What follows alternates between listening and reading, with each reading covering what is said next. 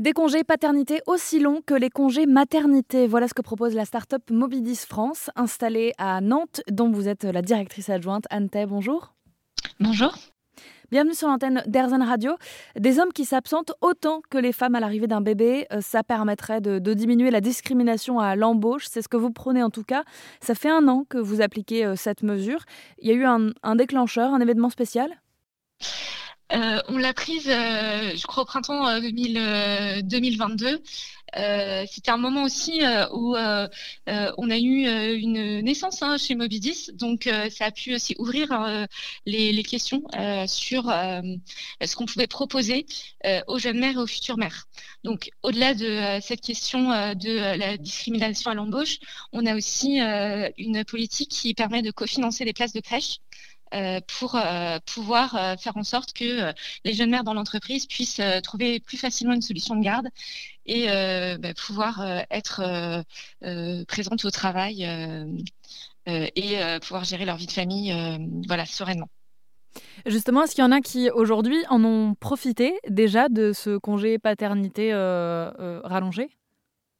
Alors, euh, quand vous me posez la question, euh, je pense que vous posez la question euh, de la part pour les hommes. moi, j'ai envie de renverser la question et de dire est-ce que les femmes en ont profité?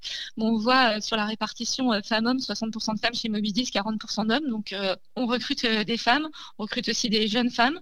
On a des jeunes mères aussi dans l'entreprise et des mères à, venir d'ailleurs. et puis, alors, côté, du côté des hommes, non, pas encore. voilà, c'est le choix de nos collaborateurs, mais effectivement, on n'a pas encore eu de, jeunes papas sur cette fin 2022. Il n'y en a pas qui ont pu profiter euh, encore de, passer du temps avec leur enfant. non, mais peut-être peut que mes collaborateurs, euh, les collaborateurs y songent, mais ça, ça reste, euh, on verra, l'avenir nous le dira. Si on continue sur l'aspect social de votre entreprise, est-ce qu'il y a d'autres mesures euh, qui euh, pourraient permettre de réduire les inégalités entre les hommes et les femmes que vous avez pu euh, expérimenter ou auxquelles vous avez pu réfléchir même au sein de votre entreprise? Alors aujourd'hui, euh, on, mesure aussi sur la question de la, rémunération, notamment euh, pour, euh, pour voir si, si des écarts existent et s'il existe les corriger.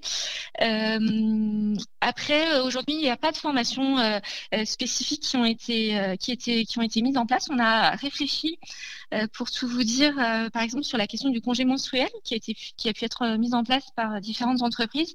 On n'a pas fait ce choix chez Mobidis.